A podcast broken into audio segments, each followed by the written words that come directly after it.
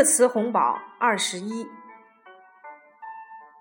个人信用记录 （personal credit records）。personal credit records. Tourism authorities will urge travel agencies to monitor tour groups and will explore the use of personal credit records to identify possible offenders in advance. 旅游管理部门将要求旅行社监督旅行团， 并将探索使用个人信用记录，以提前了解可能会有不良行为的人员身份。Personal credit records，个人信用记录。个人演唱会，solo concert，solo concert，个人演唱会。Her solo concert in Beijing last September turned out to be her swan song。去年九月，她在北京举行的个人演唱会竟然是她的告别演唱会。个性化车牌，personalized license plate。personalized license plate. Beijing readopted a program on Monday allowing car owners to have personalized license plates. 本周，北京一起重新开始发放由车主自行编排的个性化车牌。个性化车牌 （personalized license plate）。personalized license plate。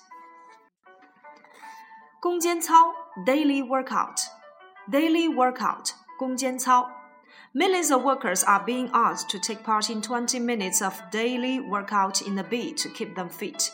数百万员工被要求二十天做二十分钟的工间操，以保持身体健康。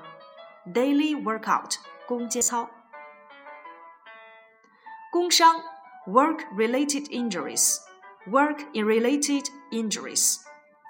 the compensation to families of those who die from work related injuries has been raised to 20 times the per capita disposable annual income in urban areas. 对工伤死者家属的赔偿金调整为年度全国城镇居民人均可支配收入的二十倍。Work-related injuries，工伤。公开征求意见，solicit public opinion。 solicit public opinion. Beijing Municipal Commission of Education is soliciting public opinions on the draft guidelines on Beijing's long and midterm education reform and development. 北京市教委日前就北京市中长期教育改革和发展规划纲要公开征求意见。Solicit public opinion，公开征求意见。供水安全 water safety, water safety, 供水安全. Beijing will have special teams to conduct water safety checks during the Olympic Games, said an official with the Beijing Municipal Bureau of Water Affairs. 北京市水务局官员表示，北京将成立特别保障小组，负责奥运期间供水安全的保障工作。Water safety，供水安全。公务接待，official reception。 Official reception 公务接待。China's central authorities published a regulation that explicitly ruled out dishes containing shark fins, bird nets, and wild animals protected in official reception dinners. 中央政府日前印发规定，明确公务接待工作餐不得提供鱼翅、燕窝和用野生保护动物制作的菜肴。Official reception 公务接待。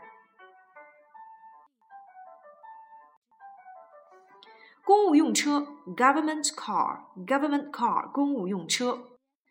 China plans to further reform the use of government cars in an effort to cut unnecessary expenditures and build a green government. 国家计划进一步推进公务用车的改革，以减少不必要的花费，建设绿色政府。Government car 公务用车。